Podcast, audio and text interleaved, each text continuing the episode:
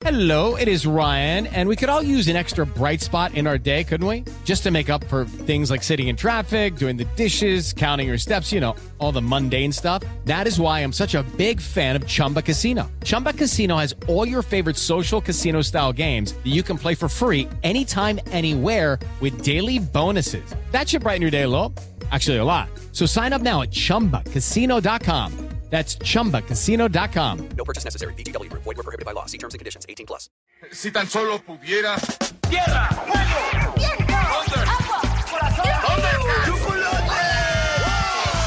Cartuneando. Soy el marajá de poca Tengo un cañón en el cerebro. ¿Mataron a Kenny? ¿En serio? ¿Dónde estaba? Cartuneando. Hola amigos. Ay, llegamos a un capítulo especial de Cartuneando. Digo, digo, todos los capítulos son especiales porque todas las series de las que hablamos en esta segunda temporada, claro, me encantan. Sé que a ustedes también, pero bueno, les tengo que contar de una vez que el episodio está dedicado a dos películas animadas que fueron producidas entre México y España y que fueron todo un éxito en los años 80. Sí, sí, hace más de 30 años, pero hoy, hoy los recordamos con mucha emoción, es más. Ay, ya quiero que, que, estén igual de felices y nostálgicos que yo, así que amigos, aquí les dejo esto para recordar. Cierren los ojos y vean en su mente a este personaje. Es verde. ¡Pitipao! No voy a ser una simple oruga toda la vida. ¿Qué es lo que seré? Oh, Katy, solo tú puedes responder esa pregunta. ¿Por qué no recorres el mundo y lo descubres por ti misma? Yo Sí, amigos, es Katy la oruga y tuvo su primera película en 1983. Ay, les contaba que se trata de una producción entre México y España, porque para crear ambas películas, bueno, trabajaron en conjunto los cineastas españoles José Luis y Santiago Moro, sí, hermanos, la casa productora Televisine de México y guionistas y animadores de ambos países. De hecho, el estreno se dio casi al mismo tiempo, tanto en el continente europeo como en el americano, y recibió excelentes críticas, tanto de los expertos de cine como del público, y por eso hoy recordamos a esta oruguita en Cartuneando. Había un hermosísimo cerezo. Era un árbol antiguo y amable que brindaba protección a toda criatura que a él se acercaba, incluso a una familia de verdes y apacibles orugas. Oigan. Ay amigos, antes de recordar la historia de la oruga que se transforma en mariposa, debemos hablar un poco de, de, cómo surgió esta película y de quiénes trabajaron en este proyecto para convertirlo en una realidad, porque todavía hoy, bueno, pues la recordamos con agrado. Vaya con Katy, jamás está contenta con lo que tiene. ¡Sube al árbol inmediatamente! Pero si allá arriba nunca pasa nada, el mundo está aquí abajo. ¡Katy!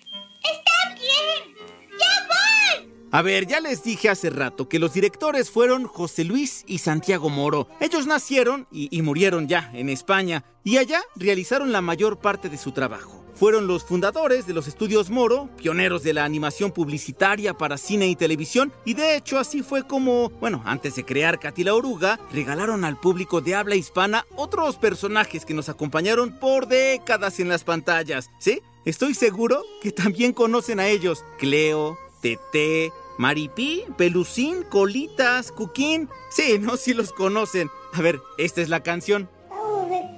De parte de la tele. Ya va siendo hora de que lo piques, lo mayamos hasta la cama. ¡Ale! Vamos a la cama, que hay que descansar. Así es, amigos de Cartuneando, los creadores de Katy la Oruga también dieron paso a la familia Telerín. Vamos a la cama, si se acuerdan, ¿no? Digo, ya escuchamos la canción. Bueno, de hecho, esta familia llegó a la televisión española en 1964. Por si creían que era un producto ochentero, noventero mexicano, no, no, no. De los 60 en España. Lo hizo para anunciar justamente al público que la barra infantil de programación había llegado a su fin y era momento entonces de ir a la cama para que los adultos se quedaran a ver, digamos, los programas de televisión. Claro, ese mismo concepto sí es el que vimos ya en México porque fue adquirido para que el público de este país pues también se fuera a la cama en la noche a descansar. Sí, pinturas. A pintar, rápido, antes de que Maripi vuelva de su ensayo. Yo haré las flores. ¿Puedo pintar margaritas? Sí. ¿Y tu pilanes? Sí. Tulipanes también. Y no, no es lo único que debemos contar de los hermanos José Luis y Santiago Moro. Digo, ya en unos minutos más ahondaremos en las películas de Katy la Oruga y Katy, Kiki y Coco, que es la segunda parte, pero también les tengo que, que decir que el cineasta español José Luis Moro estuvo detrás de la creación de la serie, ahí les va, Cantinflas Show. ¿Cómo lo ven, chatos? Sí. Y además en 2011 también creó la serie Marcelino Pan y Vino, claro, claro, basada en aquella película en blanco y negro que llegó a los cines en 1954 y que hizo llorar a más de uno. Allí está la importancia de tener buenos guiones, historias que se convierten en clásicos, así como la de Katy la Oruga. Hoy te traigo pan y vino. No sé si te gustará, pero los bailes dicen que da calor. ¿No te doy miedo? No, ¿Sabes entonces quién soy? sí, eres Dios. Bueno, eso fue por parte de los directores de Katy la Oruga. También dijimos que Televisine, que ahora lo conocemos como Videocine en México, se hizo a cargo de la producción junto a la empresa de los hermanos Moro. Y ahora le- les quiero contar de otra persona muy importante que trabajó en la creación de esta oruguita. Es una mujer de nombre Silvia Rocha.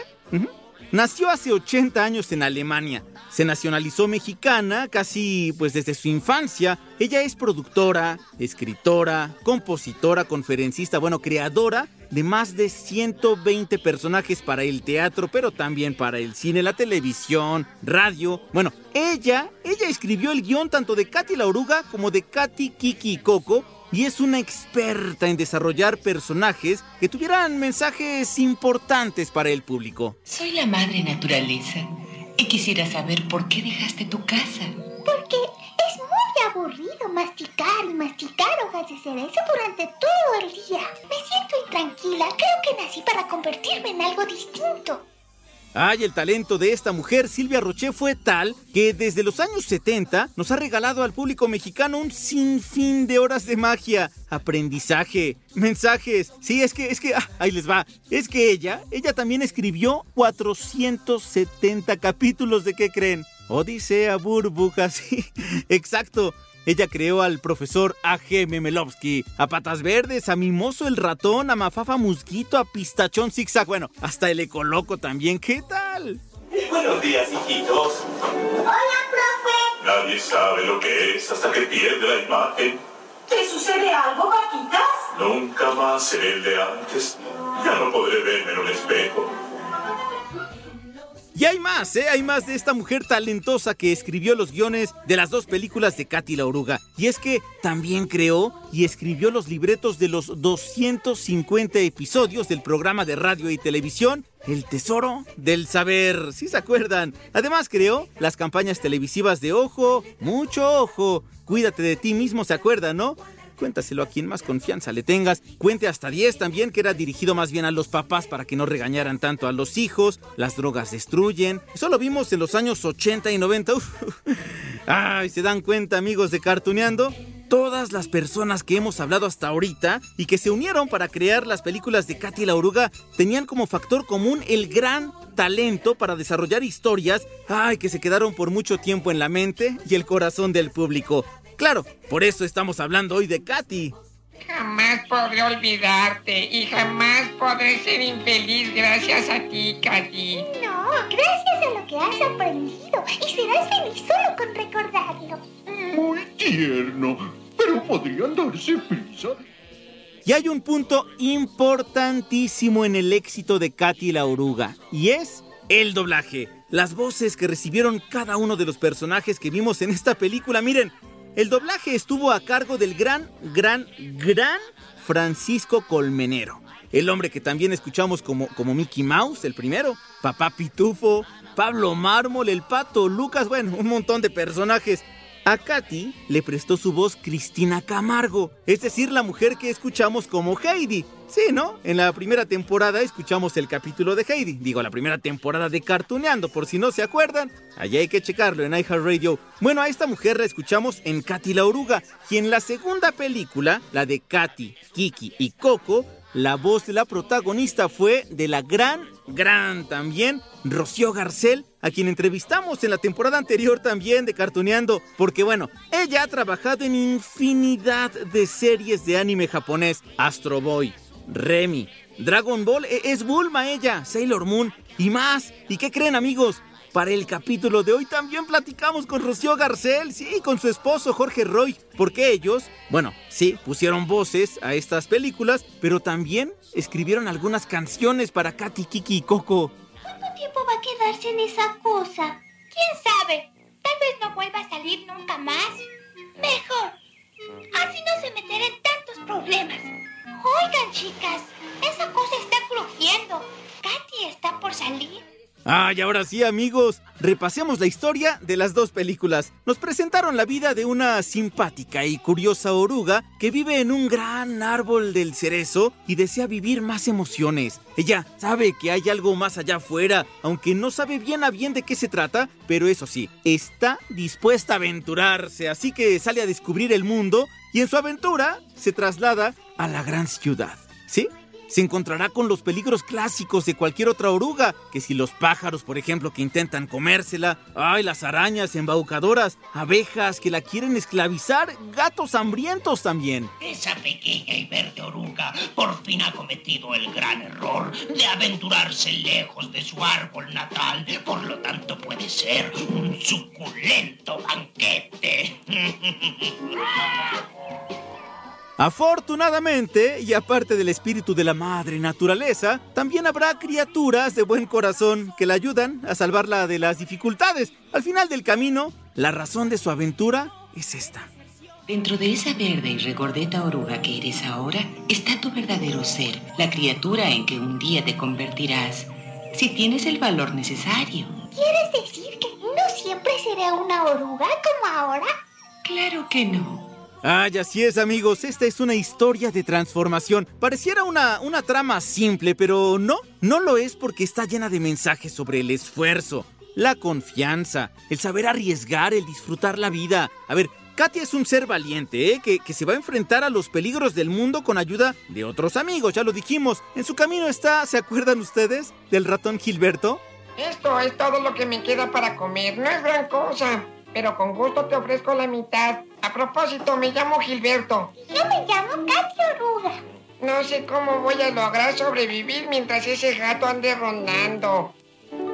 Con esto que les digo, es fácil imaginar por qué esta película, aunque estaba dirigida a los niños, también gustó a los adultos. Trataba temas maduros abordados desde la perspectiva de una tierna oruga, ayudaba a los pequeños a saber cómo cuidarse en varias situaciones de la vida. Bueno, además se mostraron valores como la determinación, la ambición de ser algo mejor, pero también los villanos mostraron numerosos defectos humanos, llamémoslo así, como la envidia, ah, la soberbia, la maldad, el materialismo. ¿Eso te hace feliz? La felicidad no tiene nada que ver, es mi trabajo. Yo quiero ser feliz, pero no creo que trabajar para el hombre sea la mejor manera de conseguirlo. Es tu vida, pequeña oruga. Miren, miren, entre los ejemplos de esto que les estoy diciendo sobre los villanos, recordemos que en una aventura fuera del árbol del cerezo donde nació, bueno, Katy, Katy se encuentra a un sapo que es propietario de una tienda y este personaje hace lo imposible, lo imposible por venderle un botón. Un objeto que él mismo le dice que de nada le va a servir, sin embargo, explica que el encanto de las cosas materiales solo consiste en poseerlas. ¿A alguien le quedó el saco? Aunque bueno, jamás lo utilizamos, ¿no? Por si fuera esto poco, la oruguita firma un contrato en el cual se compromete a pagar por dicho botón, demostrando cómo las personas, pues a veces pueden ser muy hábiles, ¿eh? Y otras bastante ingenuas. Te daré crédito. Y serás la orgullosa propietaria de este encantador botón. No es muy costoso, pero es de muy buen gusto. Ah, es muy bonito. Pero ¿para qué se usa? Oh, querida, estas cosas no se usan. Katy era una pequeña oruga cuando inicia la primera película. Después de 86 minutos que dura esa primera cinta, madura, crece, convierte su sueño en realidad para volverse una flor voladora. En el fondo algunas personas tuvieron la sensación de que nuestra amiga tuvo que madurar mucho antes que sus otros hermanos, que por cierto eran más grandes, por todo lo que vivió en esta historia. Yo creo que, el mensaje que recibimos de Katy la oruga depende de la edad con la que vimos por primera vez la película. Es más, estoy seguro que si ven de nuevo esta cinta, captarían otro mensaje, la verían con ojos diferentes, con una mente quizá más abierta. Por eso, amigos, los invito a verla de nuevo. Exactamente lo que quisiera hacer. Quisiera volar, ágil como un pájaro, libre como el viento y tener unas hermosas alas. Volarás como una flor. Serás una flor que vuela. Sí, al principio Katy dice que no, no está conforme con lo que es, pero que aún no sabe eh, qué quiere ser. Eso sí, está firme en su sueño de descubrir en lo que realmente se quiere transformar, en una flor que vuela y lo logra. En la segunda película, en Katy, Kiki y Coco, ya bueno, hasta tiene dos hijos, ¿no? Y le salieron igual de aventureros que ella, así que tendrá que cuidarlos de los peligros. Te tengo. Ay, qué susto me diste, Kiki. Si se portan bien, un día tendrán alas. A todo le llega su tiempo. Antes de lo que se imaginan, dejarán de ser orugas. Así que disfruten de su niñez. Sí, escuchan bien, en esta segunda película, la voz de Katy cambió, ya lo habíamos comentado. Ahora pertenece a esta gran actriz de doblaje, Rocío Garcel. Y sí, amigos de Cartuneando, ya llegamos al momento de escuchar la charla con esta gran mujer talentosa. Tiene 60 años, 60 años, no me equivoqué, en la industria del entretenimiento. Porque bueno, además de hacer doblaje, también cantó en un grupo de rock, toca diferentes instrumentos, actúa. Bueno, en fin, aquí les dejo la entrevista, amigos. Todo en un trisras, con una sonrisa, con una sonrisa. Bien, amigos de Cartuneando, pues estamos con, con dos amigos, ya les puedo decir así. dos talentos enormes, bueno, para todo, de verdad. Hemos ya platicado un par de horas antes de esta plática que tendremos y que les compartimos aquí en Cartuneando, pero híjole, de verdad, eh, yo muy, muy, muy agradecido que estamos con Rocío Garcel y con Jorge Roy. Son esposos, se conocen desde hace cincuenta y tantos años y, y aparte que han trabajado juntos. ¿Cómo están? Ay, felices de que estés aquí con nosotros, Lalito. Muchísimas gracias. Un saludo muy, muy cariñoso para todos los de Cartoneando. Eh, y ojalá que sigan oyendo ese programa porque es maravilloso lo que hace Lalito. ¿Y usted? Lalito, es un gusto recibirte. Esta es tu casa y tú sabes que cuantas veces quieras, aquí es tu casa y junto contigo, todas las gentes que nos están escuchando, también es su casa. Y bueno, no sé ni por dónde empezar, pero como este capítulo va a ser sobre eh, Katy la oruga, trabajaron los dos juntos, que eso también es importante. Eh, tenemos muchísimas situaciones que hablar de, de animación eh, alrededor del mundo, ¿no? Pero también Katy la oruga nos remite mucho a, a lo mexicano, ¿no? ¿Cómo se hizo todo ese eh, trabajo detrás? Porque, bueno, Jorge Roy, con quien estamos también, eh, dirigió y aquí Rocío Garcel también puso voz, Mu- muchas voces aparte. ¿Cómo se hizo todo ese trabajo? Bueno, eh, eh, fue algo de lo primero que se empezó a, producir en, en México, ¿no? De, de dibujos animados. ¿Cómo se llamaba este, el que lo hizo? Ya no me acuerdo, ¿no? No me acuerdo. Bueno, ese es tantos, tantos años hace ya, pero pues sí, eh, eh, lo importante y lo bonito era que era, era nuestro, era mexicano, ¿no? Entonces eh, lo hicimos con ese gusto, ese cariño, ¿no? De, de querer crear también, ya competir con los grandes genios de, de Hollywood, ¿no? Entonces, este, pues sí, yo contribuí con mi dirección y la adaptación de las, de las letras, ¿no? Siempre tratando de respetar el mensaje original y haciéndolo más, lo más pegadas a la- al mensaje que, que- que quiso escribir la persona que, que ideó la película, ¿no? ¿Cómo, de- cómo definiría Rocío Garcel este mensaje de Katy la oruga y de, bueno, todos los personajes? Ay, es que era maravillosa mi Katy. Ahora sí que digo mi Katy. Era linda, era linda y una, una ternura que, que, o sea, nada más de verla ya, ya te enamorabas de la Katy la oruga. Me dio muchas satisfacciones, muchos fans también, gracias a Dios. Y, y pues creo que es una, una película muy linda que también me, me encantó porque traía muchos temas musicales de los personajes, unas muy chistosas, mi marido que hacía el vendedor, que decía yo soy el vendedor, por ahí las tengo grabadas que se las voy a mandar a Lalito para que ustedes las puedan disfrutar de cómo cantaba la Katy y yo hacía también la, la canción de, de la abeja reina, de las abejas chiquitas, los coros, o sea, o sea, hacía la voz de Katy y de las abejitas también. Y en las canciones también hacía yo todas las, las voces. Y, y esta parte musical que, que ellos cuentan, amigos, es porque, eh, por supuesto, ellos vienen, antes de hacer Katy la Oruga, ya traían algunos años de, de estar rock and rollando, de hacer música y que, bueno, lo de ellos también, aparte del doblaje, pues eh, esta vena musical también es de ellos, ¿no? Entonces, al momento de que ahorita Rocío García nos está contando acerca de justamente de hacer canciones, pues tiene que ver con eso, con una pasión que hay allí también de, de, lo musical. Cómo las canciones también se transmiten mensajes, ¿no? Muchas veces son eh, filosofías completas condensadas en dos minutos de, de, de, tema. ¿Cómo podríamos entender esto? Bueno, eh, y lo difícil y lo bonito es que en esos dos minutos que tú dices, poder explicar toda una historia, poder narrar toda una historia. Y como en mi caso, ¿no? Que yo trato de que, de que haya rimas, de que todo esté perfectamente como está en el original, cuando es traduc traducción del de, de inglés al español, que cada golpe que se da en inglés se dé en español, que la historia sea exactamente lo que quiso decir.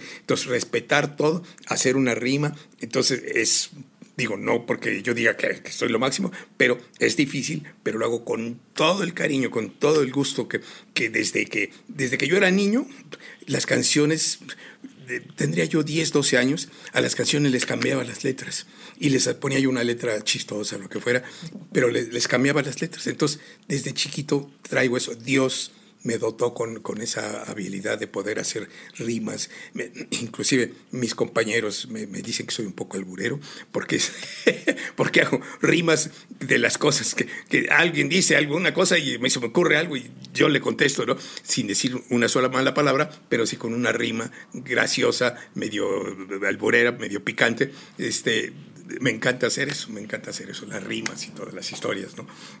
Que para, que, que, perdón, que para esto también le tengo que, les tengo que decir, Jorge Roy que estuvo en, en los Belmont y, y, en otras agrupaciones y Rocío Garcel estuvo en las, las Chicks, entonces por supuesto que tienen esta, este talento también en lo musical. Ay, sí, gracias a Dios, gracias a Dios.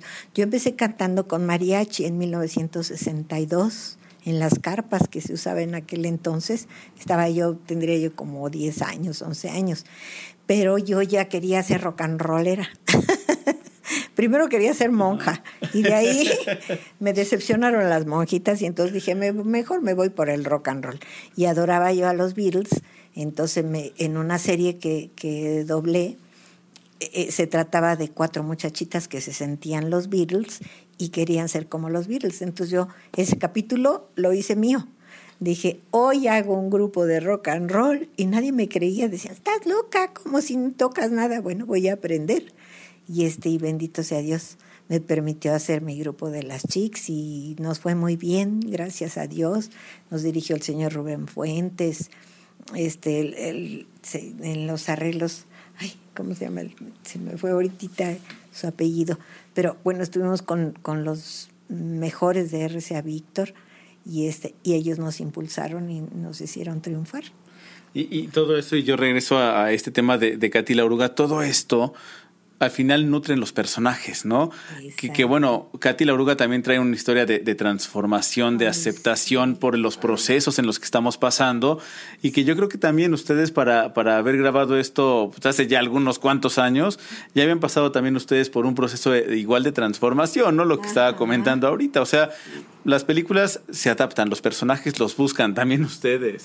Exacto, y, y tenemos que con nuestra voz darles vida darles vida, porque aunque sea un dibujito animado, que la gente crea que está vivo, que está vivo y que sienta las emociones que siente Katy, ¿no? Cuando es el gusanito que está, tal vez algún día yo pueda descubrir. Y luego ya cuando se hace mariposa, que ya es una mariposa hermosa su transformación, y ya después más adelante, ya cuando tiene a sus hijitos y todo. O sea, es una historia, Catiquitico, sí, esa también estuvo hermosa. Entonces, es una historia bellísima que nunca va a pasar de moda. Espero que las nuevas generaciones puedan ver esas películas, que permitan que ya no haya tanta violencia en la televisión y en el cine, que sean cosas más hermosas como esa de Katy la Oruga, historias más bellas, más creíbles y, y más para los niños. Eso, eso me gustaría mucho. Viejitas significa que no son bonitas, sino que, que, no tienen un mensaje, también tienen su mensaje, ¿no? Desde entonces siempre ha habido eh, eh, la búsqueda de andar mensajes positivos a la gente, ¿no?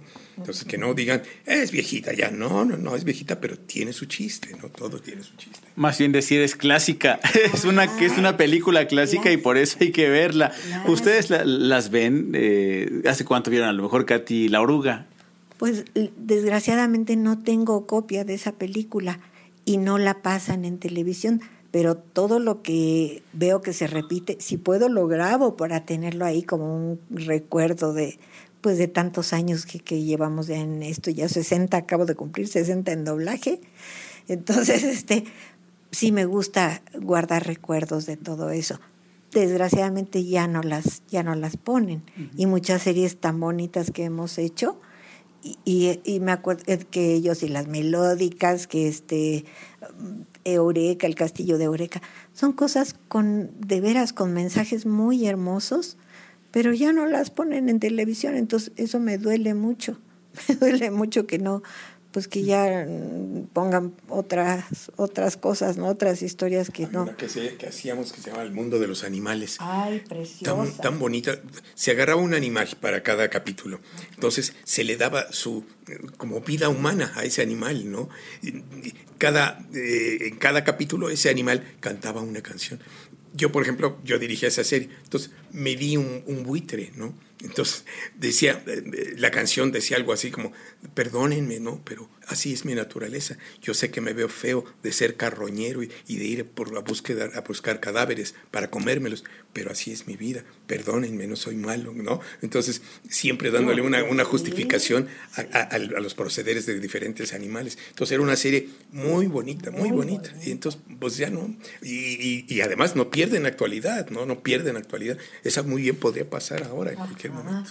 ahorita con todo lo que están comentando aquí, amigos de, de Cartineando, híjole, yo creo que aparte también eso se ha perdido en las series animadas, ¿no? Y en las películas animadas, el hecho de transmitir mensajes positivos y mensajes bonitos. El mundo maravilloso de Richard Scarry fue otra de las series hermosas, que cada canción decía que para cuidar el agua, para cuidar la naturaleza, o sea, son muñequitos. Ajá, lo hicimos. Exactamente, eso lo pueden exhibir ahorita y todas las nuevas generaciones se van a asombrar porque dicen qué cosas tan bonitas hacían y, y ya no las quieren pasar, no sé por qué, no sé por qué motivos. Pues bueno, amigos de Cartuneando, la tarea por hoy es recordar esas, esos mensajes bonitos que teníamos en aquellas películas que sí tendrán sus años, pero ya insistimos, no están viejitas, son unos clásicos, ¿cómo no? Claro. ¿Qué